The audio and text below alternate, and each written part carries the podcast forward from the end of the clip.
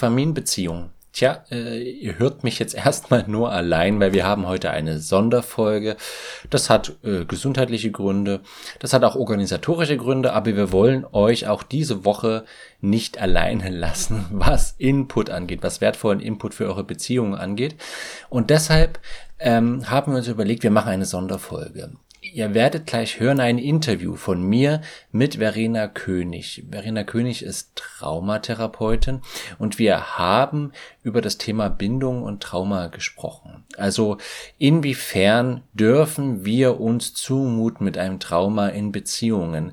Sollten wir alle Themen selber lösen und unseren Partner damit nicht belasten? Wo kommen wir an die Grenzen, an die Belastungsgrenzen in der Beziehung, wenn Trauma eine Rolle spielt? Und das betrifft natürlich sowohl Paarbeziehungen als auch Beziehungen mit Kindern. Hier in diesem Interview ist jedoch der Fokus etwas auf Paarbeziehungen. Aber ich hoffe, das kann euch trotzdem interessieren, das wird euch interessieren und ihr werdet viel Freude haben. Insofern, ja, viel Freude beim Zuhören und bis zur nächsten Folge von Hashtag Familienbeziehung und jetzt Vorhang auf für Verena König. Alles Gute euch. Ciao. Herzlich willkommen zu diesem Live-Gespräch, Live-Interview. Es wird wahrscheinlich eher ein Gespräch sein als ein Interview. Äh, eher ein kollegiales, mal freundschaftliches Gespräch, dafür kennen wir uns wahrscheinlich zu wenig, aber freundschaftlich kollegiales Gespräch über ein ganz wichtiges Thema, äh, was mich auch sehr umtreibt, was, was sehr äh, wichtig ist, weil wir letztendlich, ich, ich gebe kurz eine Einführung, ähm, aber bevor ich die Einführung gebe, schon mal ein herzliches Willkommen an dich, Verena. Schön, dass du dabei bist, schön, dass du da bist. Ich freue mich sehr. Danke, ich freue mich auch sehr, mit dir ein freundschaftlich, kollegiales, verbundenes Gespräch zu führen. und freue mich auf unsere gemeinsame Zeit. Ja, schön hier genau. zu sein. Ja, super. Wir sitzen auch ganz gemütlich, denke ich. Ähm, mal kurz hier meine Kraftmacherheizung aus. Folgendes: Es geht darum, ähm, ich denke, jeder, der hier zuschaut und den, den der Stream interessiert, ist so ein bisschen in dem Thema Persönlichkeitsentwicklung drin. Vielleicht auch ein Thema Trauma. Wer auch äh, Verenas Arbeit verfolgt, sowieso, wer ihren großartigen Podcast hört, ist eh, hat eh quasi eine Grundausbildung, was das Thema angeht.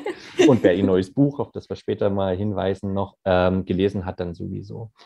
Ähm, und ich komme ja quasi noch verstärkter aus der Paarberatungsecke. Äh, und gerade in der Persönlichkeitsentwicklung haben wir diese Mode gerade, wo jetzt die Arbeit mit dem inneren Kind aktuell ist, mit inneren Anteilen, dass wir sagen, äh, okay, ich zitiere jetzt mal diesen, diesen Buchtitel, diesen berühmten, auch wenn der nicht so extrem gemeint ist, wie er vielleicht zunächst rüberkommt, dieses äh, Liebe dich selbst und es ist egal, wen du heiratest.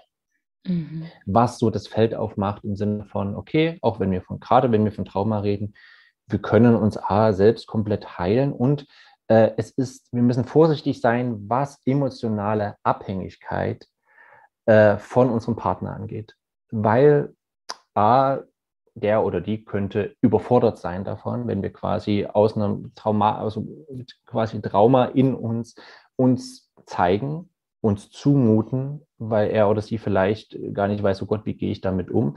Und oh Gott, das ist vielleicht schon gar kein Bedürfnis mehr, was hier suggeriert wird, sondern eine Bedürftigkeit. Also ist derjenige vielleicht, was er an, an Sicherheit braucht vom anderen, böse formuliert, ein Loch ohne Boden, aber das klingt jetzt so gemein. Aber ich glaube, ihr wisst, was ich mhm. meine. Ne?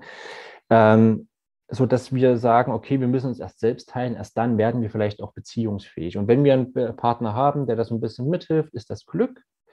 Ähm, Ansonsten aber müssen wir vorsichtig sein, denn wenn der Partner oder die Partnerin eben nicht in der Lage ist, äh, adäquat auf das Trauma einzugehen, was in uns ist, dann besteht die Gefahr der Retraumatisierung, weil wir wieder ein äh, schlechtes Bindungserlebnis haben. Hm? Das ist soweit logisch und das ist auch klar. Jetzt haben wir aber eine andere Schiene.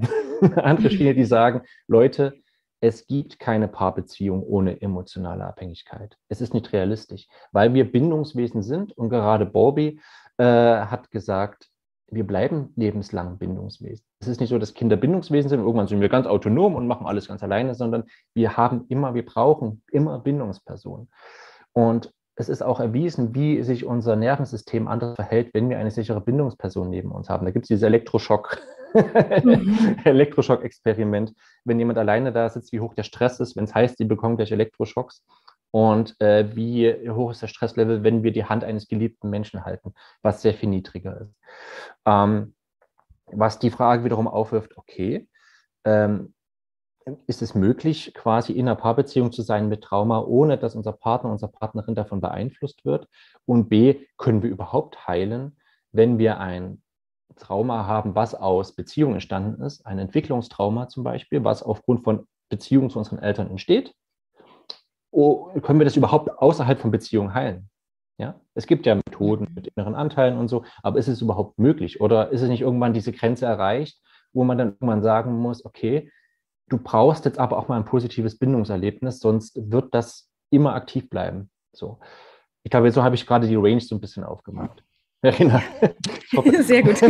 musstest du ganz lange schweigen. Ähm, Na, ich habe gelauscht. Ich habe nicht genau, geschwiegen, ich habe gelauscht. gelauscht.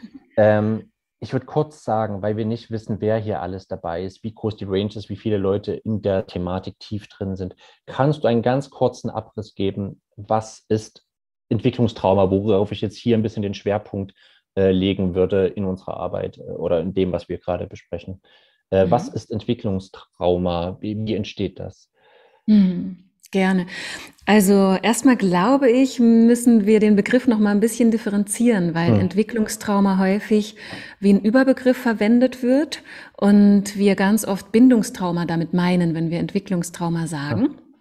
Und Entwicklungstrauma ist per Definition im Grunde, also per derzeitiger Definition, eine Traumatisierung, die in früher Kindheit passiert und die deswegen die gesunde, auch körperliche und hirnphysiologische Entwicklung eines Kindes stört, also negativ beeinflusst und beeinträchtigt.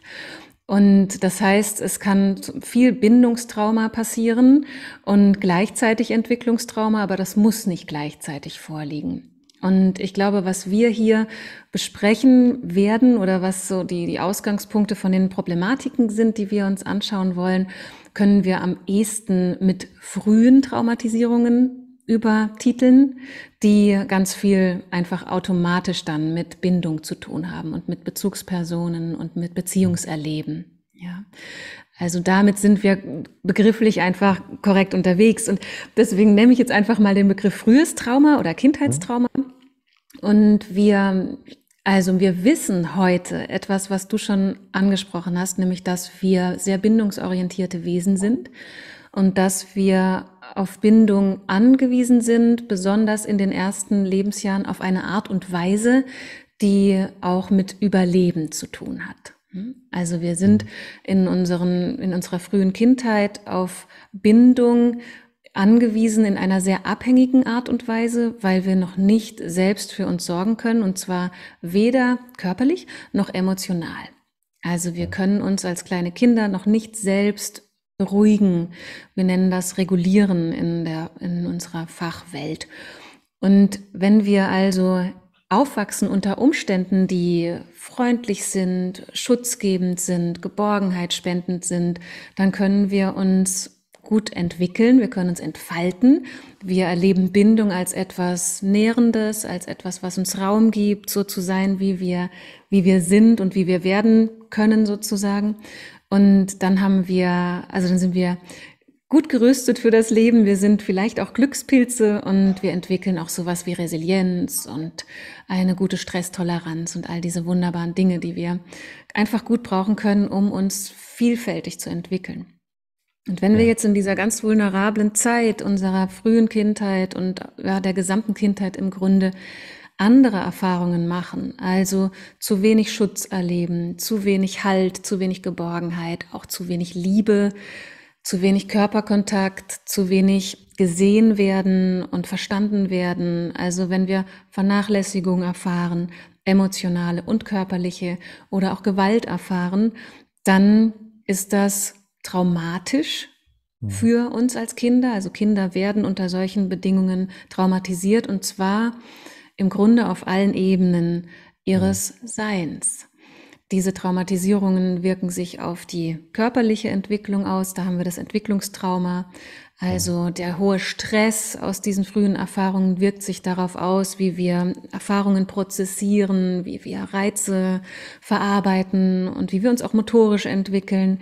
Und auf der emotionalen Ebene passiert eben ganz viel, auch was du schon angesprochen hast, mhm. in Bezug auf unsere Bindungs- Stile oder auch manche Leute nennen auch, nehmen auch diesen Begriff Bindungsfähigkeit, den ich ganz schwierig finde. Mhm. Ähm, und auch im Bezug auf unseren Selbstwert und unser mhm. Gefühl von Ich und Selbst und Identität passiert dann ganz viel, was uns die Beziehung zu uns selbst sehr erschwert und dementsprechend auch die Beziehung zu anderen Menschen generell. Und damit eine Erfahrung traumatisch wird, muss im Grunde eine Voraussetzung gegeben sein, nämlich dass die, die Erfahrung, die wir erleben, so intensiv ist, dass wir das Gefühl haben, sie nicht bewältigen zu können und auch nicht verarbeiten zu können. Und da ich eingangs sagte, Kinder sind in dieser Zeit einfach auf Gedeih und Verderb abhängig von ihren Bindungspersonen, ist einfach klar, dass wir unter Umständen oder dass Kinder mit sehr hoher Wahrscheinlichkeit durch solche Umstände traumatisiert werden, weil sie eben weder bewältigen noch verarbeiten können, wenn sie nicht liebevoll mhm. begleitet sind. Ja, danke für, für, für, für die Zusammenfassung. Versuch, das kurz zu fassen. Ja, es ist auch, ich glaube, du kannst es bedeutend besser mit den richtigeren Worten als ich, ähm, weil ich dann immer anfange, wie du es gerade schon aufgemacht hast, so Wörter einfach durcheinander zu hauen. Ne? Äh, wenn man eben da nicht jeden Tag drin ist, dann, dann haut man eben manchmal Begrifflichkeiten zusammen und ich finde es ganz wichtig, dass wir da einmal ganz exakt sind, äh, mhm. um auch abzugrenzen, wovon wir hier reden. Ja? Ähm, jetzt ist die, die spannende Sache, kurze Bemerkung, ich habe gerade mal in den Chat geschrieben, wenn ihr Fragen habt, haut es gerne in den Chat. Ich würde das immer so sammeln, ich habe den Blick drauf, wenn irgendwelche Fragen auftauchen, würde ich die dann quasi gegen Ende nochmal aufgreifen. Ja, dass wir dann, dass wir es jetzt nicht so zerhackstückeln und den Fluss so stören. Ähm, äh, für mich ist die interessante Frage, beziehungsweise ist das Interessante, was Paarbeziehungen angeht. Wie äußert sich ein Trauma und vielleicht damit verbunden auch posttraumatische Belastungsstörungen, eine komplexe, vielleicht auch äh, in dem Zusammenhang ähm, in der Paarbeziehung. Ja? Ähm, letztendlich hast du ja gerade schon aufgemacht, wir haben also ein Nervensystem, das sich selbst, also das einmal geflutet wurde, was vielleicht auch immer mhm. wieder geflutet wurde und das nicht bewerkstelligen konnte. Wodurch wir jetzt ja äh, auch ein Nervensystem haben, was vielleicht nie wirklich runterfährt ja, dass das immer so ein Stresslevel hat und immer äh, auf Ausschau ist, ja, ähm, wodurch wir vielleicht zwei verschiedene Methoden haben, damit umzugehen, von Menschen, die in eine Paarbeziehung gehen äh, mit einem Trauma-Hintergrund. Das eine ist ein Vermeiden im Sinne von, oh Gott, Beziehung, äh, bleib mir fern, ich werde vielleicht quasi aufgefressen, ne? So die, dieser Eindruck, oder ich muss aufpassen, weil äh, meine, meine Grenzen werden von meinem Gegenüber nicht wahrgenommen. Ja, ich, ich kann jederzeit kann mir jemand zu nahe rücken oder ja, eben mich auffressen, emotional aufsaugen. Äh, oder das genau das Gegenteil, ähm, dass ich hoch unsicher bin. Ja, mhm. und äh, immer diese Bestätigung brauche, oh Gott, äh, liebst du mich noch? Oh Gott, bist du noch da für mich? Oh Gott, du gehst, äh, ne, jetzt vielleicht ganz in der Praxis, ich, ich krieg Stress, wenn du abends weg bist und dann ich nicht äh, gleich eine SMS oder eine WhatsApp heutzutage bekomme, dann und dann bin ich zu Hause oder es geht mir gut oder nein, ich treffe keine andere Frau oder keinen anderen Mann. Mhm. Ähm, würdest du das so sagen, ist das so ganz grob die, die Einteilung, wie sich das in einer Paarbeziehung ähm, zeigen kann? So, ne? Also mhm. Vermeider und Verfolger. Oder würdest du noch äh, andere Kategorien da aufmachen, wie sich Trauma in der Beziehung zeigen kann? Mhm. Wenn man es jetzt grob kategorisieren wollte. Ja, ja. Also wenn wir versuchen, ganz grob zu kategorisieren, dann eignet sich das, was du gerade vorgeschlagen hast, finde ich ganz, ganz gut, ja. dass wir uns quasi bewusst sind, dass wir ja auch bereits in unserer Kindheit, da wo die, wo wir unter Umständen eben, oder reden wir jetzt mal davon, wo Menschen traumatisiert wurden, ein Autonomiebedürfnis haben und ein Bindungsbedürfnis, die, die ein gewisses Spannungsverhältnis darstellen, aber sich unter guten Bedingungen eben harmonisch ja, ergänzen können. Und wenn wir jetzt in traumatischen Erfahrungen uns entwickeln mussten, dann haben wir keinen dieser beiden Pole lernen können. Also wir haben nicht erlebt, wie es ist, autonom zu sein und trotzdem mhm. eine sichere Bindung zu erleben. Und wir haben auch nicht erfahren, wie es ist, sozusagen abhängig zu sein, also in einer, in einer auch abhängigen Bindung zu sein, was wir als Kinder sind, ohne dass das gefährlich ist. Also beide Pole sind dann betroffen von der Traumatisierung. Und auf diesem Spektrum spielt sich dann auch einfach ganz viel ab, was wir durch Bindungstraumatisierung oder frühe und komplexe Traumatisierung in Partnerschaften wiederfinden. Ja. Nämlich, dass Menschen eben genau das oft nicht einfach so können, die Autonomie eines anderen zu akzeptieren oder den Bindungswunsch eines anderen zu richtig zu lesen und zu erkennen und auch in sich selbst diese beiden wichtigen Pole nicht ja fühlen zu können oder balancieren zu können. Und ja. häufig ist es so, wie du es gesagt hast, dass sich Menschen in einem oder in einer Richtung zu einem dieser Pole hin dann sozusagen versuchen zu organisieren. Also sie, sie finden aufgrund ihrer, also in ihrer frühen Traumatisierung heraus, wo kann ich mehr Sicherheit generieren? Also wenn ich, was muss ich tun, damit ich mich möglichst sicher fühle? Muss mhm. ich versuchen, dem anderen nachzugehen und sehr in die Bindung, die Bindung zu forcieren? Oder bin ich sicherer, wenn ich mich abkapsle und eher alleine bin und eher versuche, äh, niemanden zu brauchen? Mhm. Und daraus entstehen ganz viele Schwierigkeiten. Und leider tatsächlich ist es auch so, dass wir ganz häufig da Mischformen haben. Mhm. Also, dass Menschen zwischen einem und dem anderen Pol hin und her mhm. wechseln oder hin und her fliegen, mhm. gerissen werden von innen sozusagen. Und oft ist da auch eine ganz große Ambivalenz. Also. Man will sich so gerne tiefer einlassen und binden, aber oh Gott, oh Gott, etwas in mir lässt es einfach nicht zu, es geht nicht, ich kann es nicht, ich würde so gerne und ich kann nicht. Oder umgekehrt, ich, ich würde so gerne auch autonomer sein und selbstbestimmter sein und nicht so sehr in der Beziehung kleben, in Anführungszeichen, aber ich kann es nicht. Ich, ich bin alleine hm. verloren. Ich spüre mich nicht, wenn ich alleine bin. Ohne Beziehung bin ich gar nicht existent hm. oder ähnliches. Ja. ja, das ist spannend. Ich denke, wo wir das in der Praxis oft sehen, äh, ich sag mal so statistisch, ne? ich möchte jetzt hier nicht äh, komplett in, in, die, in die Vorurteile gehen oder in die Stereotypen, aber wir haben oft die Tendenz, dass Männer sehr vermeidend sind im allgemeinen Bindungsverhalten, ähm, wo das aber einmal sich um 180 Grad dreht, ist dann Sexualität. Ja, mhm. also dass sie die Verbindung im, im Alltag eher ne, auf Distanz gehen und dann aber sagen, okay, aber ey, warum fällt der Sex auf einmal aus? Äh, ich brauche das, sonst fühle ich mich nicht geliebt. Ja? Mhm das ist so ein ganz populäres Beispiel, was eben auch oft in der Arbeit mit Paaren eben bewusst wird, dass das sehr häufig auf diesen Punkt so vorkommt. Aber das muss natürlich nicht sein. Es gibt ja auch äh, eben, dass das, wie du so sagst, so ambivalent ist oder so wechselt, dass das auch quasi manchmal im Stundenabstand vielleicht komplett umschlagen kann. Ja? Äh, oder auch über die Jahre sich verändert. Also dass man quasi äh, verfolgt hat, verfolgt hat, verfolgt hat, der Bindungswunsch aber so dermaßen, ich sage es mal gar nicht bösartig gemeint, ignoriert wurde, aber nicht adäquat beantwortet wurde, dass man dann komplett umschlägt in die Vermeidung und sagt, okay, das war's, ich bekomme von dir nichts. Also verschließe ich mich und bin nicht ja. mehr verfügbar. Mhm. Ja, also ich glaube, es ist, wenn man es ganz einfach runterbrechen will, einfach immer das unwillkürliche Bestreben, mhm. nicht wieder verletzt zu werden, nicht in ja. die gleiche emotionale Lage zu kommen wie in der mhm.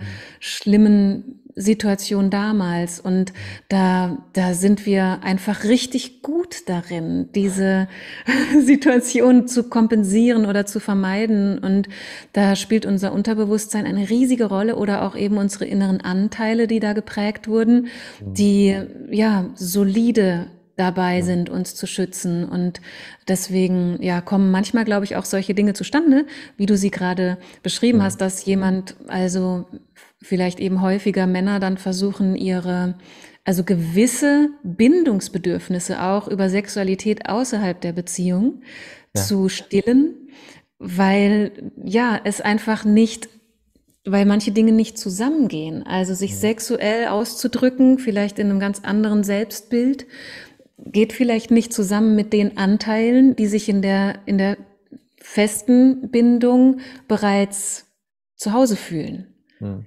Also anders ausgedrückt, wenn wir beispielsweise auch mit kindlichen Anteilen an unsere Partner und Partnerinnen gebunden sind, dann wird es ganz schwierig mit der Sexualität. Ja, oh ja, hm, verstehe ich, ja. Weil das geht nicht so gut zusammen. Hm. Ich, ja. ich, ich, ich mache mal, mach mal einen hypothetischen Fall auf, weil es meistens in der Realität nicht so ist. Äh, nehmen wir an, jemand mit äh, Traumahintergrund, eine Person findet einen sicheren Bindungspartner. Und da fängt die Fiktion nämlich an, weil das eben meistens nicht der Fall ist. Weil wir aufgrund der Traumata tatsächlich äh, Partner wählen, die uns das Thema wiederholen lassen. Ja? Ähm, das hat seine Hintergründe. Ich glaube, das wird jetzt so weit. Ich glaube, da gibt es gut genug Literatur. Beziehungsweise schaut euch mal auch den Podcast von Verena an und so weiter. Da findet ihr sicherlich auch ganz viele Folgen, wo das Thema ist. Ähm, aber ich werde das gerade mal so aufmachen. Ja, wir nehmen meistens Partner, die das Trauma tatsächlich verstärken, leider. Ah, aber nehmen wir an, fiktiv, ich finde als jemand mit Traumahintergrund einen sicheren Bindungspartner. Würde das ausreichen, mein Traum als nicht zu heilen, aber zumindest die Symptomatik zu verbessern, mein Nervensystem zu beruhigen? Ähm, oder ist es so, dass selbst ich, also dass selbst sichere Bindungspartner irgendwann überfordert sind davon, wie ich mit Bindung umgehe. Dass ich zum Beispiel eben sage, oh Gott, ich fühle mich immer unsicher, ich fühle mich unsicher, egal was der andere Partner tut, ich werde mich nicht sicher fühlen. Oder ist dieses Ereignis irgendwann nach einer Zeit, es braucht ja alles Zeit, dass der sichere Bindungspartner mir so viele positive Bindungssignale gibt, dass irgendwann mein Nervensystem tatsächlich ein bisschen runterfährt und ich sagen kann, okay, geh heute Abend weg, um bei dem Beispiel zu bleiben, du brauchst mir keine Nachricht schicken, ich habe das Vertrauen, dass du dann und dann zurückkommst. Würdest hm. du sagen, dass das möglich ist oder würdest du sagen, dass das ohne die Beschäftigung mit Trauma von mir nicht möglich wäre? Ich glaube, ich kann die Frage nicht beantworten, aber ich kann auch ein paar Hypothesen dazu bilden. Ja, ja. also ich ähm, bin davon überzeugt, dass für einen bindungstraumatisierten Menschen eine ein Gegenüber, was sichere Bindung anbieten kann, einen unglaublich großen Unterschied machen kann. Also, mhm. dass das per se einen heilsamen Effekt hat. Ja. Gleichzeitig sind Traumatisierungen, Traumafolgen und die daraus sich entwickelnden Coping-Strategien oder Überlebensstrategien so individuell, dass das in einem Fall gelingen kann und im anderen vielleicht nicht. Wenn mhm. wir jetzt wirklich von einem sehr soliden, stabilen Beziehungspartner oder einer Partnerin ausgehen. Ähm, was wir vielleicht da auch berücksichtigen dürfen, ist, dass wir häufig die Idee haben, dass jemand, der Trauma trägt mhm. und äh, mit jemandem zusammenkommt, dem der vielleicht ja hilfreich sein kann für den eigenen Heilungsprozess, dass das per se eine Abhängigkeit mit sich bringen würde. Ja, also wir, wir müssen natürlich darauf achten, dass Beziehungspartnerinnen und Partner nicht zu Therapeuten werden. Mhm. Aber wir dürfen uns der heilsamen Kraft eines Menschen, der eine gesunde Bindung anbieten kann, auf jeden mhm. Fall bewusst sein. Und das bedingt nicht automatisch eine Abhängigkeit meiner Erfahrung nach. Mhm. Da, da wird es jetzt spannend. Ähm, das mhm. ist genau, genau der Punkt, wo, wenn ich quasi aus der emotionsfokussierten Therapie komme, wo quasi das Ziel ist, wir nehmen unser Bindungsverhalten, was vielleicht in der, in der Praxis sozusagen destruktiv ist, weil es eher abstößt sozusagen, weil es eine Protestpolka ist, wie, wie Sue Johnson das so gerne nennt. Das ist ein ganz super Begriff dafür. Ähm, also Protestpolka im Sinne von, für alle, die zuschauen, ich protestiere gegen das Verlieren der Bindung. Ja, mhm. das kann entweder aussehen, indem ich eben verfolge, was ich vorhin meinte, oder ich protestiere dagegen, dass ich nicht so angenommen bin, wie ich bin in der Beziehung und ziehe mich zurück das quasi Rückzug als auch äh, Rückzug auch als Protest gesehen. Ähm, Jetzt habe ich gleich den Faden verloren. Achso, genau. Das Ziel, wenn wir emotionsfokussiert arbeiten, ist ja, wir, wir schauen, was sind für primäre Emotionen dahinter. Ja, wir schauen, wie ist das Verhalten, was sind die, äh, was ist die Bedeutungsebene, die wir der ganzen Situation zurechnen, äh, wie ist die Körperreaktion, weil, wie gesagt, Trauma liegt auch im Nervensystem und man kann es eben in der Körperreaktion auch gut ablesen. Und irgendwann kommen wir bei den primären Grundemotionen an, ne? wo wir so je nach Zählung sagen, Angst, Trauer, äh, Ärger, wobei Ärger oft eben auch eine sekundäre Emotion ist, eine übergelagerte Emotion, äh, Schuld, Scham, Freude eigentlich auch. Mhm. Ähm, und darüber kommen wir dann auf die Bindungsbedürfnisse, die eigentlich dahinter stehen. So. Und das Ziel ist sozusagen, dass wir äh, beim emotionsfokussierten Ansatz dem, den Klienten helfen, dahin zu kommen. Also quasi sich selber deuten zu können, was möchte ich hier eigentlich? Ja, mhm. vielleicht, ne, ich finde das Beispiel, wir hängen uns einfach immer an dem Beispiel auf. Äh, ich sehe irgendwie, ja, äh, er muss mir immer eine Nachricht schreiben oder sie muss mir eine Nachricht schreiben, sonst äh, ver verbringe ich den Abend äh, total in Panik. So. Und in der Arbeit führen wir dann quasi Schritt für Schritt dahin, okay, was möchtest du ja eigentlich? Was ist dein Bindungswunsch an diesem Punkt? Ja. Ähm, und jetzt ist die Frage, nehmen wir an, ich kann irgendwann meinen Bindungswunsch formulieren und mein Partner kann vielleicht, wer in der Paartherapie dabei ist, adäquat darauf eingehen. Das wird als gesundes, als gesundes Bindungsverhalten angesehen. Wo ist der Unterschied dazu, wenn mein Partner quasi auf diesen Bindungswunsch adäquat eingeht, zu einem Therapeuten? Wo würdest du, oder ich mache meinen Partner zum Therapeuten, wo würdest du die, äh, die Grenze ziehen? Hm. Ich glaube, ich würde es ganz einfach versuchen zu formulieren, wenn das zu einer Rolle wird. Also wenn mein Partner oder meine Partnerin unausgesprochen oder ausgesprochen den Auftrag erhält, auf mich adäquat zu reagieren. Ja, okay. also wenn, wenn er sozusagen eine, eine Rolle zugesprochen kriegt, aufgrund seines Vermögens, ja, aufgrund seiner Möglichkeiten, ähm, möglichst stets auf mich mit meinen Schwierigkeiten adäquat zu reagieren. Ja, ja. Mhm. Dann würde ich sagen, verrutscht die Partnerschaftsebene, weil in der Partnerschaftsebene beider Seiten Bedürfnisse natürlich gleichberechtigt sein sollten, damit es harmonisch verlaufen kann und auch eine sichere Bindung sein kann.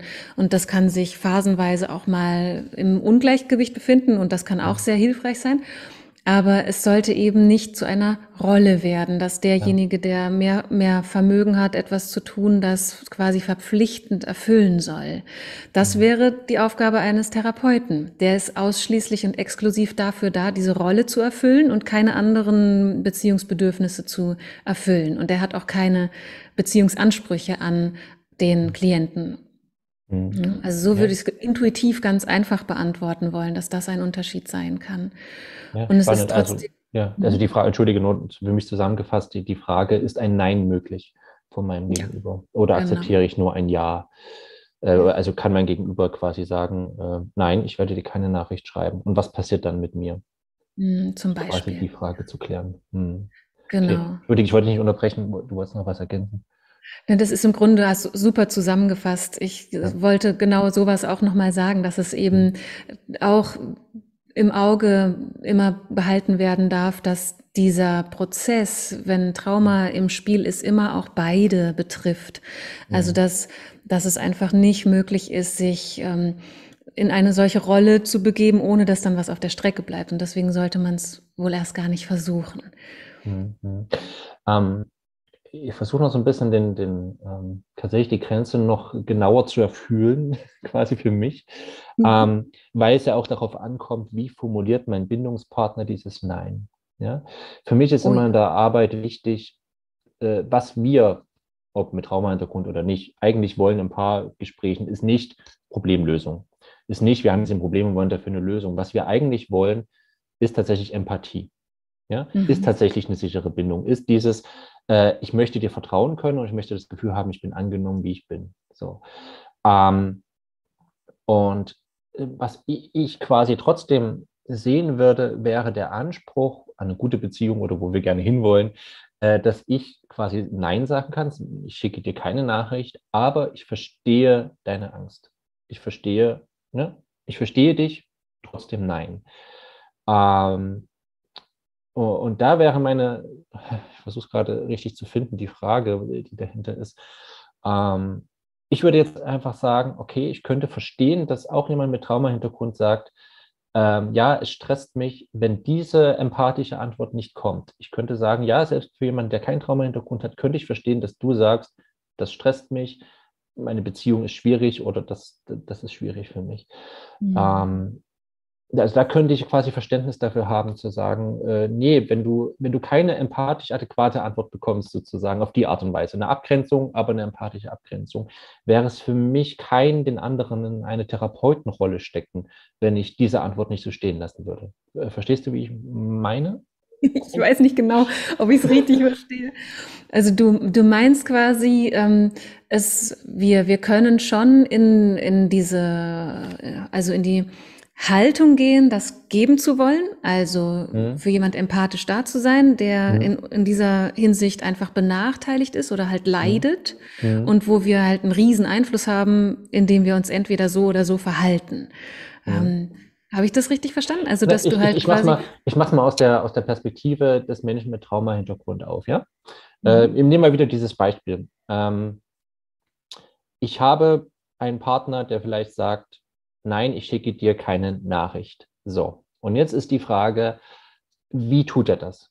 Ja, ja? das macht natürlich ähm, einen Riesenunterschied. Mhm. Genau, und ähm, ich würde nicht sagen, dass ich meinen Partner zum, zum Therapeuten mache, wenn ich sage, ich kann das Nein akzeptieren, aber ich brauche, dass du mir ein positives Bindungssignal trotzdem schickst.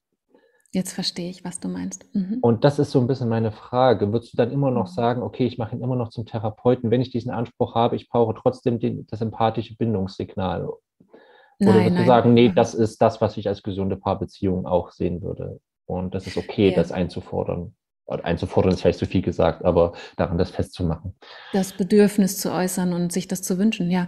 Also nee, das würde ich dann nicht als eine, eine Beauftragung ja. sehen und eine Rolle, die man hier delegiert, sondern da, da sind wir im Grunde genau in diesem heilsamen Feld, dass jemand ja. seine Bedürfnisse wirklich äußert und ja. Und dass äh, er auch, und das ist ja dann schon hoch differenziert, wenn jemand sagen kann, ich wünsche mir aber, dass du mir irgendein Bindungssignal sendest, ja, oder mir ja. irgendwie, dass du mir irgendwie hilfst, durch diese für mich echt super schwierige Situation zu kommen. Ja. Das, äh, da ist man ja dann schon richtig toll im Prozess. Das ist ja schon ja. eine ganz wunderbare Qualität an, an Austausch und Kontakt. Und im Unterschied dazu wäre es eben eher diese Therapeutenrolle, wenn es eine Erwartung wäre, dass derjenige, der das kann und dem es mhm. eben auch einfach nicht wehtut, wenn er jetzt mal noch eine SMS oder eine WhatsApp schreibt, dass der das dann doch auch bitte gefälligst tut, weil das seiner Rolle entspricht, als der hier stärkere Mensch sozusagen. Mhm. Ne? Mhm. Also so ein Versorger, ähm, also eine Übertragung von einer Verantwortung auch, die, mhm. die da nicht übertragen werden sollte, weil wir dann auch wieder äh, etwas konstruieren, was retraumatisierend wirken kann, weil wir ja mhm. im Grunde, um aus frühen Traumatisierungen rausheilen zu wollen, auch genau diese Dinge wieder lernen oder erst neu lernen müssen, Verantwortung ja. und auch Selbstregulation zu lernen, also unsere eigenen inneren Zustände anders ja. zu bewegen ohne dass und, das andere müssen. Genau, jetzt hast du gerade das Stichwort gebracht, äh, emotionale Selbstregulation. Und ähm, ich würde in dem, in dem Zusammenhang mal die Grundsatzfrage stellen. Würdest du sagen, dass es eine Paarbeziehung möglich ist, ohne zumindest eine ein wenig emotionale Abhängigkeit? Also ich finde, das Wort Abhängigkeit ist sehr dämonisiert. Ja, ja, e eben. Das ist, äh, deshalb genau. Äh, mache ich das auch so auf. Genau.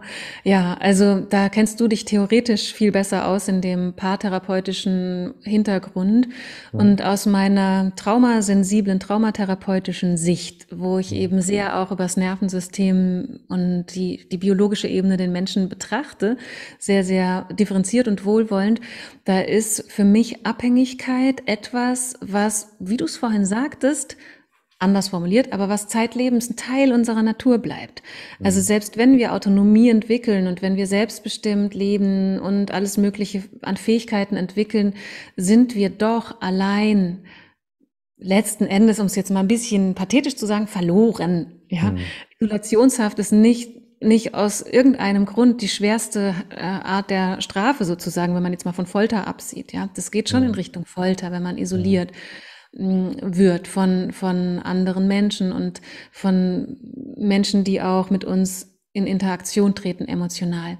Mhm. Und Abhängigkeit ist also nach meinem Wissen und Dafürhalten ein Teil unserer Natur und etwas, was wir anerkennen dürfen in uns selbst und in unserem Gegenüber als eine, eine Zutat unseres Seins, mit der wir einfach in manchen Situationen besser und in anderen schlechter umgehen können. Mhm. Und Abhängigkeit wird eben dann toxisch, wenn wir nicht, wenn wir sie nicht reflektieren, also wenn sie uns nicht bewusst ist und wenn sie äh, eben eine, eine unreife Abhängigkeit ist. Also die Abhängigkeit, die in unserer frühen Kindheit sich nicht entwickeln konnte zu einer, zu einer Abhängigkeit im Sinne von, von einem Teil unseres Bindungsbedürfnisses, was aber gut ummantelt wurde mit Fähigkeiten und Möglichkeiten. Ja. Mhm. Ja, spannend, spannend. Ähm, was ich, ich, ich würde mal kurz darauf eingehen, warum ich das so sage. Und ich glaube, ja. das kommt gerade so aus der Praxis und eben auch aus dem, was ich beobachte. Ähm, eben dieses Thema, ja, wenn ich einen Partner habe, der sich nicht öffnen kann oder der sich quasi, ich möchte fast sagen, toxisch verhält, ähm, kann ich meine Beziehung alleine heilen, indem ich mich selber heile und dann automatisch wird sich der andere anders verhalten und so lang und äh, auch wenn man quasi, sag mal, Coaching-Tools wie The Work of Byron Katie falsch versteht. Mhm. Und das mal so ein bisschen auf. Ich hoffe, ich mache mir damit keine Feinde und wenn es so ist, so, so be it. Ähm, das Ziel von Coaching und Persönlichkeitsentwicklung ist nicht, dass mich nichts mehr stört. Und ich glaube, das stehen viele so. Oh Gott, ich bin traurig. Oh Gott, mein Partner verletzt mich. Ich muss noch weiter an mir arbeiten. Mhm. Und ich glaube, das ist falsch verstandene Persönlichkeitsentwicklung, äh, die mir aber immer wieder begegnet. Wenn, wo, weshalb ich auch quasi diesen Stream mache, dass wir beide so ein bisschen da aufklären, dass es okay ist, dass ich verletzt bin. Und dass es okay ist, wenn ich sage, ich halte es dieser Person nicht mehr aus. Und es ich dieser Person tut mir weh. Äh, und dass es nicht das Ziel ist, dass ich immer so äh, in Wallengewändern selig lächelnd über die Blumenwiese renne und sage, mich ficht nichts mehr an. Ähm, was, äh, ne, was für mich auch nicht das Ziel von zum Beispiel The Work of Byron Katie ist, sondern The Work of Byron Katie ist ein super Tool, um genau diesen Weg zu gehen, den ich vorhin gesagt habe, von wie verhalte ich mich hin, was ist eigentlich mein Bindungsbedürfnis hier? Mhm. Und die realistische Einschätzung, okay, ist dieser Partner in der Lage, auf mein Bindungsbedürfnis einzugehen oder nicht? Und sollte ich mir jetzt vielleicht auch mal die Selbstehrlichkeit geben, zu sagen, nein, er kann es nicht, ich gehe. So. Ne? Mhm. Ne? Ähm, ist das was, was du auch beobachtest, dass Persönlichkeitsentwicklung manchmal in diese Richtung verstanden wird, im Sinne von, mich ficht nichts mehr an, ich bin immer emotional ausgeglichen und glücklich und mich kann auch niemand mehr verletzen? Oh ja, leider ja. Ja, hm. darüber habe ich sogar auch einige Seiten in meinem Buch geschrieben, weil das ja, was super Wichtiges ist, finde ich, um darauf, also dass wir darauf aufmerksam machen und dass wir uns dessen bewusst werden, dass wir in, in gewissen Tools, ob in Coaching oder in der psychospirituellen Szene, Dinge angeboten bekommen, die uns sozusagen ein spirituelles Bypassing anbieten, also dass wir über spirituelle Konzepte letztlich nur besser werden in unserer Dissoziation und in unserer Selbstentfremdung sozusagen mit irgendwelchen Konzepten oder auch, dass wir ähm, ja eingeladen werden zu einer Art toxischen Positivität und auch zu einer Art toxischen Verständnis. Also, dass wir eben, ja, so diese Unberührbarkeit und Un, ähm, Untriggerbarkeit oder Unverletzbarkeit als etwas Erstrebenswertes ansehen, und zwar indem wir uns irgendwie erheben über das, was wir fühlen. Und über unsere verletzliche Natur hinweggehen, sozusagen, uns darüber erheben. Und das ist die menschliche Natur aufs tiefste missverstanden weil genau unsere verletzliche Natur so nötig ist, damit wir in der Lage sind, gesunde Beziehungen zu führen. Wenn wir unsere verletzliche Natur verneinen oder wegmanipulieren oder in irgendeiner Weise eben, ja, zur Feindin erklären, dann werden wir nicht nur mit uns selbst so umgehen, dass wir uns übergehen, sondern auch mit jedem anderen. Und dann entstehen oberflächliche oder schräge und destruktive Beziehungen halt eben unter einem anderen Deckmäntelchen. Hm. Also das erlebe ich leider hm. auch. Ja, okay, das, das finde ich äh, super, dass du das, äh, finde ich nicht super, dass du es auch so erlebst, aber ich finde es gut, dass du das äh, auch so ansprichst und gerade in deinem Buch, ähm, weil eben auch viele, ich finde, es ist, ich möchte da jetzt, ich sage natürlich keine Namen, weil ich niemanden konkret da quasi vors Messer liefern möchte oder mir da jetzt irgendwie da äh, so einen Kampf aufbringen will, aber ich sehe halt auch Angebote, die ein, ich nenne es fast ein moderner Ablasshandel sind, was das angeht, zu sagen, mhm. hey, ähm, deine Beziehung läuft nicht und dein Partner liebt dich nicht mehr, ja, dann, dann hast du wohl noch nicht äh, richtig und so weiter. Ne? Das liegt dann wohl mhm. alles an dir, weil gerade wenn wir in der positiven Psychologie sind, weil du dann noch nicht manifestierst äh, die richtige Liebe. Ja, ja. du manifestierst, ja. du hast dein, deine Frequenz ist noch zu niedrig, weil du noch so viele negative Emotionen ja. hast und da hast du niedrige Frequenz und du, du reibst schon die Hände. Äh, ja, und dann könnte ich dir manchmal quasi ins Gesicht bringen und in die Augen auskratzen, wer sowas schreibt.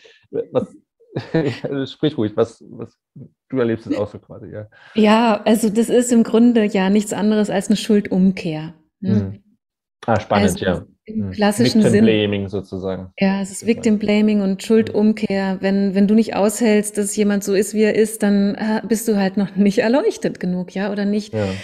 Selbstbewusst genug oder was auch immer man, da kann man alle möglichen Worte einsetzen, die sich halt Menschen wünschen zu sein. Ja. Und das, das ist leider, leider etwas, wo viele Menschen sich sehr davon angezogen fühlen, gerade Menschen, die Traumafolgen Mhm. erleben oder unter Traumafolgen leiden, weil da ohnehin eine, eine tiefe Prägung ist, dass man die Schuld bei sich sucht und mhm. dass man den Fehler bei sich sucht und dass man versucht, weil das eine der Überlebensstrategien ist, die man früh lernt, so zu sein, dass der andere einen liebt. Mhm. Ja, das ist ja die früheste, die früheste Coping-Strategie, die wir als Kinder entwickeln, weil wir nichts anderes können, als uns anzupassen. Wir können uns keine Rebellion erlauben bis zu einem gewissen Alter, weil wir abhängig sind und weil wir so angewiesen sind auf unsere mhm. Beziehungspartner, Bezugspersonen. Mhm. Und äh, genau, und dann entwickelt sich eben auch ganz tief in uns diese Prägung, okay, was ist mit mir falsch? Das ist für viele Leute die erste Reaktion, auch wenn sie ganz, ganz bösartig angegangen werden erstmal sich zu fragen, was habe ich falsch gemacht? Das ist eine typische Reaktion bei sexuellen Übergriffen, bei mhm. Gewalterfahrungen. Warum habe ich, was habe ich falsch gemacht? Ja, mhm. wo ist der Fehler bei mir? Und solche Angebote, die, die zielen natürlich voll auf diesen Schmerzpunkt mhm. und ähm, suggerieren halt auch, dass man auf dieser Ebene irgendwie gestärkt wird und dass man jetzt dann irgendwie zum, zum perfekten oder zumindest zum viel besseren Menschen wird und dann wird der Partner sich magischerweise verändern. Ja, ja, das ist, äh, das ist hochverletzend. Ja, ja. Gut, dass, äh, ich finde es ganz wichtig, dass wir das äh, raustragen. äh, ja. Ganz spannend.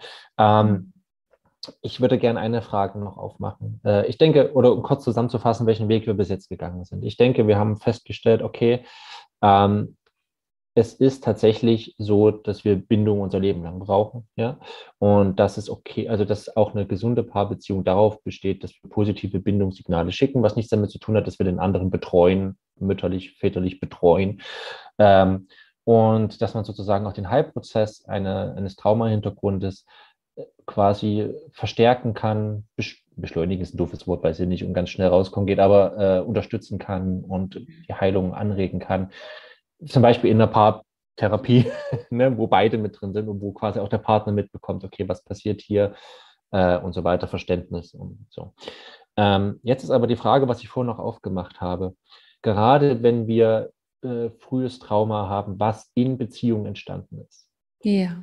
Ähm, und jetzt gehe ich quasi weg von der Paartherapie und äh, nehme dich ein bisschen in den Fokus als äh, allgemeine Traumatherapeutin.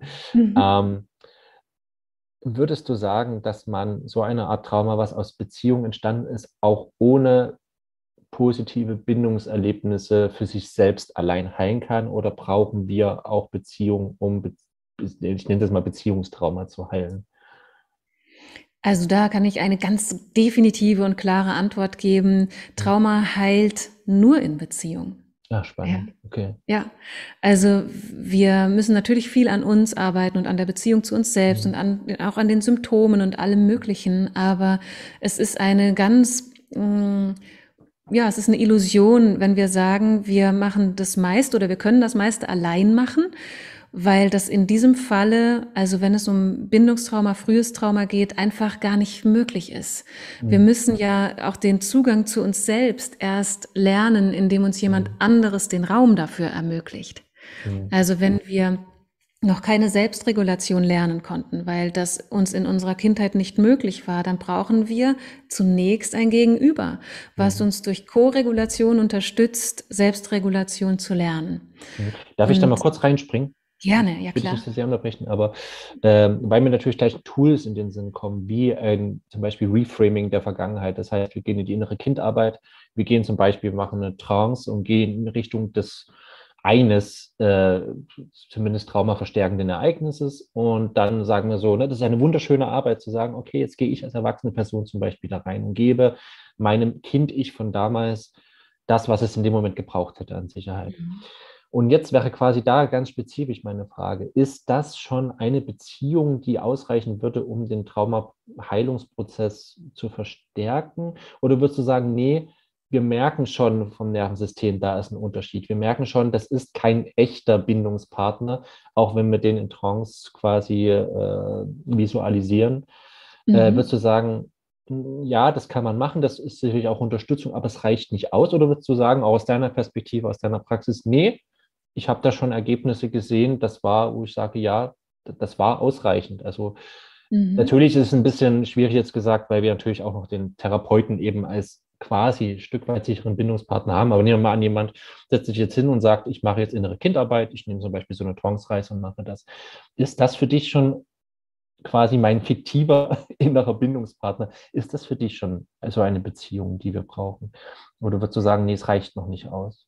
Also du meinst jetzt die interpersonelle Beziehung quasi. Genau, also die interpersonelle Beziehung zwischen Anteilen zum Beispiel, mhm. genau. Mhm. Ja, also das, das ist eine ganz tolle Frage, weil das, äh, das kommt sehr drauf an.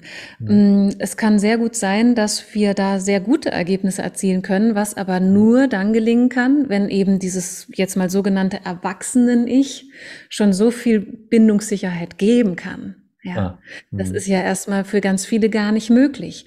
Mhm. Wir können aber anfangen, Dinge zu üben, indem wir beispielsweise ressourcenreiche Anteile in uns finden, die auch mhm. fiktiv sein können und dass ja. wir sozusagen da etwas visualisieren und spürbar machen, dass unsere inneren Kindanteile davon versorgt sind. Also das, mhm. da kann man schon kreativ sein, aber diese interpersonelle Arbeit mit mir als Erwachsenem Ich, was mit meinem inneren Kind arbeitet, kann nur das Maß an Erfolg mit sich bringen, was eben die Beziehungsebene interpersonell mit sich bringen kann. Was bedeutet, wie sicher ist dieser erwachsene Anteil denn mhm. schon?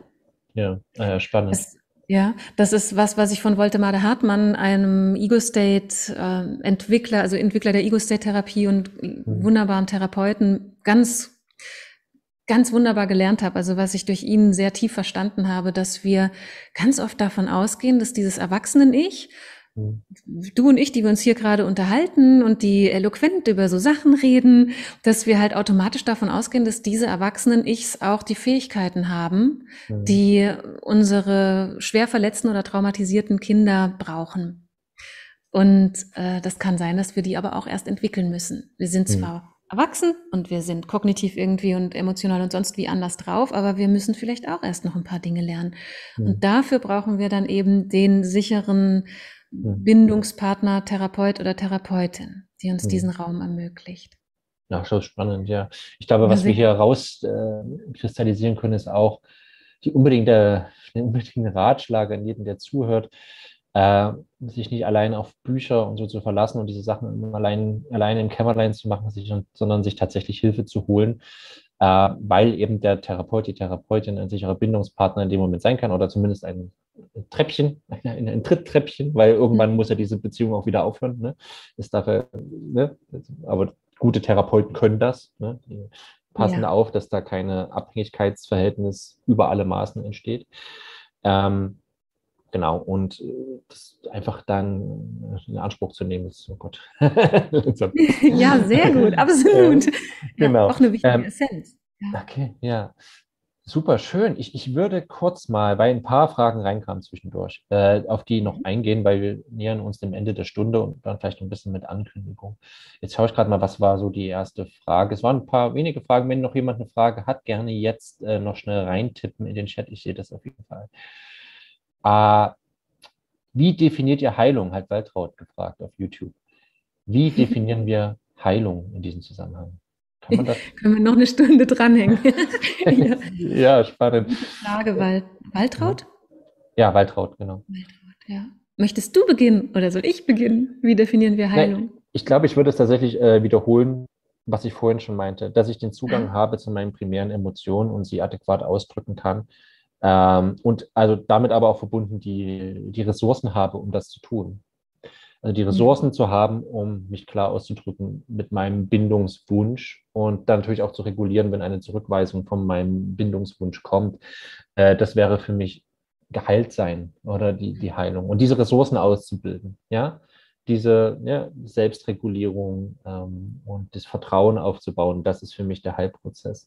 Auch äh, ein, das Vertrauen eben in andere Menschen zu entwickeln. Ja, äh, es gibt sichere Bindungspartner da draußen. Äh, ich darf vertrauen, dass es die gibt und ich darf auch auf mich vertrauen, dass ich überlebe. Mit Trauma ja viel mit Todesangst zu tun hat. Ich überlebe, ich bin noch da, ich habe bis jetzt überlebt.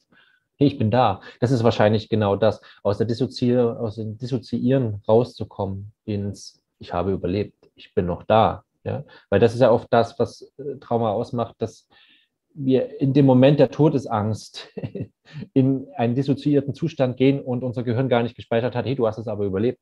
Du bist noch da, hallo, du bist noch da. Und diesen Prozess in Gang zu setzen, ah ja, ich bin wirklich noch da. Ich glaube, das ist so langsam dieses Ressourcen ausbilden, um gesundes Bindungsverhalten zu zeigen. Wäre so für mich, war noch ein bisschen wirr, aber so ein paar mhm. zusammengefasst wäre dieser Prozess der Heilung. Interessant, ja. Also aus der traumatherapeutischen Sichtweise mm, ist Heilung oder sind Heilungsprozesse immer Integrationsprozesse. Ah, dass wir das, was, das, wovon wir uns innerlich trennen mussten durch traumatische Erfahrungen, also beispielsweise von unseren Gefühlen, von unserer inneren Not, von ja. unserem Bedürfnis nach Sicherheit und Nähe und Körperkontakt, das und, und auch von Anteilen, die wir dann gewissermaßen abspalten mussten, dass wir das wieder integrieren können. Ja, und da ja, ergeben spannend. sich dann die Dinge heraus, die du beschrieben hast. Und da gehört Ressourcen finden und Ressourcen bilden auch ganz stark dazu. Und im, also aus der traumatherapeutischen Sicht ist Heilung immer ein Integrationsprozess und ein heiler Zustand ist dann quasi ein Prozess, in dem wir das, was vorher dissoziiert war, integrieren konnten. Und zwar in dem Maße, dass wir es dann regulieren können, dass wir es beeinflussen können. Also es können ja. immer noch Symptome da sein, aber wir sind dann in der Lage, die zu regulieren. Und das könnte man schon als einen Zustand von einer hohen Qualität an Heilsein, integriert sein und kohärent sein dann bezeichnen. Hm. Ja, spannend. Ja, genau. Eine Frage, danke. Waltraud. Ja, danke. So, jetzt haben wir hier noch, oh Gott, Lea Harthahn, glaube ich, wenn ich jetzt richtig den, äh, den Username richtig deute. Wie schaffe ich in der Beziehung mehr bei mir zu bleiben, mich auch mal abzugrenzen, ohne starke Angst zu bekommen, dass ich abgelehnt verlassen werde? Äh, da machen wir jetzt auch gerade wieder einen riesen Fass auf. Aber vielleicht mhm. kann man es kurz fassen. Was würdest du sagen? Wie schaffe ich das, bei mir zu bleiben, mich abzugrenzen, ja. ohne starke Angst? Ja, das ist auf jeden Fall eine Prozessarbeit, liebe mhm. Lea oder wie auch immer der Name in, in echt ist. Äh, um das zu schaffen, müssen wir in Kontakt kommen mit dem in uns, was so bedürftig ist, und zwar ohne es in dem Moment zu sein. Ja, mhm. also das ist eben auch so, so was Wichtiges, um sowas lernen zu können, dass wir, dass wir üben und lernen, auf diese Gefühle schauen zu können und sie wahrnehmen zu können, ohne davon völlig geflutet zu werden. Das nennen wir Selbstregulation in der Traumafachsprache. Und das ist tatsächlich ein, ein Übungsprozess und äh, etwas, was Zeit braucht und etwas, was man ganz liebevoll ernst nehmen darf, weil hier drin eben in dieser Angst, sich abzugrenzen oder Angst vor Zurückweisung einfach ganz, ganz essentielle Bedürfnisse verborgen mhm. liegen. Ja. Mhm. Also da, das ist schon ein, wichtig, ein großes Anliegen, ein ganz wichtiges. Genau. Was ich vielleicht noch ergänzen würde, äh, mir aus wäre, auch zu schauen, und sicher geht das nur mit Dritten, äh, damit man auch den, den, Blick von außen hat, zu schauen, okay, ist denn das vielleicht nicht auch berechtigt in dem Zusammenhang? Vielleicht schickt dein Partner wirklich Bindungssignale, wenn du versuchst, dich abzugrenzen, äh, die das, diese Abgrenzung komplett ablehnen. Und das mhm. ist das, was ich mhm. vorhin meinte dass du, äh, das ist vielleicht auch, wir haben das ja nicht nur, weil unser, ne, auch wieder aus diesem Vokabular, weil unser Ego so böse ist oder weil wir so, so unvollständig und unperfekt sind und so abhängig, sondern, und das ist eben, da braucht man vielleicht auch den Blick von außen, um das abschätzen zu können. Ist es vielleicht auch gerechtfertigt in diesem Zusammenhang? Ja? Ganz wichtig. Äh, dass, dass du sagst, hey, ich habe Angst, mich abzugrenzen in dieser Beziehung. Und vielleicht stimmt das. Vielleicht musst du Angst haben tatsächlich mit diesem Partner. Und vielleicht ist dann das Signal zu schauen, okay, ist denn das, hat das in Zukunft mit diesem Partner? Sage ich jetzt mal so. Ne? Neben dem, was wir gerade gesagt haben. Ne? Ich finde das äh, einen ganz wichtigen Punkt, Matthias, so ganz generell, ja. weil wir ja als reflektierte Menschen auch mhm. und vielleicht mit der entsprechenden Traumageschichte eben wirklich so sehr dazu neigen, nur bei uns selbst zu schauen und dort den Fehler zu suchen. Und eine dritte Person dabei zu haben, ist einfach auch sehr hilfreich, um eine Art Reality-Check zu machen mhm. und zu schauen, was, ähm, ja, was läuft, was läuft eigentlich auch neben meiner Angst vielleicht mhm. äh, tatsächlich schief. Ne? Das ist ja. schon auch sehr wichtig, finde ich. Ja. ja. ja. Ähm, Jenny fragt, was wären positive Bindungssignale? Ja, was wären positive Bindungssignale? Positive Bindungssignale sind für mich all die zugewandten und wohlwollenden Kommunikationsmöglichkeiten. Ja. Also jemandem zu sagen, ich verstehe dich, ich sehe ja. dich, du bist mir wichtig, ich höre dich, ich interessiere mich für dich. Ja. Du hast ähm, einen Platz bei mir in meinem Herzen beispielsweise. Äh, deine Bedürfnisse sind genauso wichtig wie meine Bedürfnisse. Äh, ich achte deine Grenzen, ich würdige dich, also ich, ich bin für deine Würde, ich achte dich. Das fällt mir jetzt alles spontan ein. Ja, ja genau. Also wir können das, was eine Eselsbrücke dafür ist, ist die Frage, are you there for me? Und dieses are in dieser Frage ist ein, oh Gott, ein ein Wort, was aus den Anfangsbuchstaben von anderen Wörtern zusammengesetzt ist, nämlich nicht ein Anagramm, sondern ein, ich habe es vergessen, egal. Ähm, jedenfalls dieses A. Ich vergesse auch immer Eselsbrücken. die Eselsbrücke an sich ist mir klar, aber wie dieser Fachbegriff ist, wie man ein Wort nennt, was aus den Anfangsbuchstaben von anderen Wörtern wie CIA und so zusammengesetzt ist. Scheiß drauf. Ja. Ähm, R. Are you there for me? Dieses R bedeutet, bin ich ansprechbar? A, ansprechbar. R, responsiv, das heißt, antworte ich und E emotional involviert. Mhm. Das, sind, das sind die Bedürfnisse, die wir haben als Bindungsbedürfnisse. Ansprechbar, dass mein Gegenüber ansprechbar ist, dass er antwortet, äh, responsiv ist und dass äh, er emotional engagiert ist. Das heißt, dass ich da eine emotionale, dass er sich auf mich einlässt emotional. Und äh, das sind positive Bindungssignale, wenn das passiert. Deshalb ist es so eine schöne Eselsbrücke, are you there for me? Ne? Bist du für mhm. mich da? Und dieses are zusammengesetzt aus diesen drei Wörtern. Genau. Ähm, da wurde kurz auf was eingegangen, das wäre jetzt im Kontext gewesen. Michi schreibt, ist eher eine rhetorische Frage, aber ich denke, wir können ihn da bestätigen, wenn Michi jetzt ein männlicher Name ist, das sehe ich nämlich nicht das Bild. Macht es nicht Sinn, diese wichtigen Themen im Schulsystem zu integrieren? Ja, eine rhetorische Frage. Auf jeden Fall eine rhetorische Frage. es ist eine rhetorische Frage, denke ich auch. Das macht auf jeden Fall Sinn. Ich, ich denke, es gibt inzwischen Schulen, die damit beginnen. Es gibt ja zum Beispiel sogenannte ähm, Giraffenschulen, die die gewaltfreie Kommunikation zum Beispiel als Grundelement mit drin haben und da ein ganzes System da haben mit Streichlichtern und so weiter. Da fängt sowas ja an. Und ich denke, es gibt auch viele freie Schulen, die das schon etablieren, Stück für Stück. Es gibt sicherlich auch ganz engagierte staatliche Schulen, wo es Leute gibt wie Schulsozialarbeiter, die sagen, hey, mir ist es nicht egal, wir machen hier was. Also wir, wir schaffen da auch Systeme, die solche Themen bedienen. Weiß nicht, ob du äh, irgendwie in deinem Kontaktkreis sowas kennst, dass Schulen sowas machen. Hast du das schon erlebt?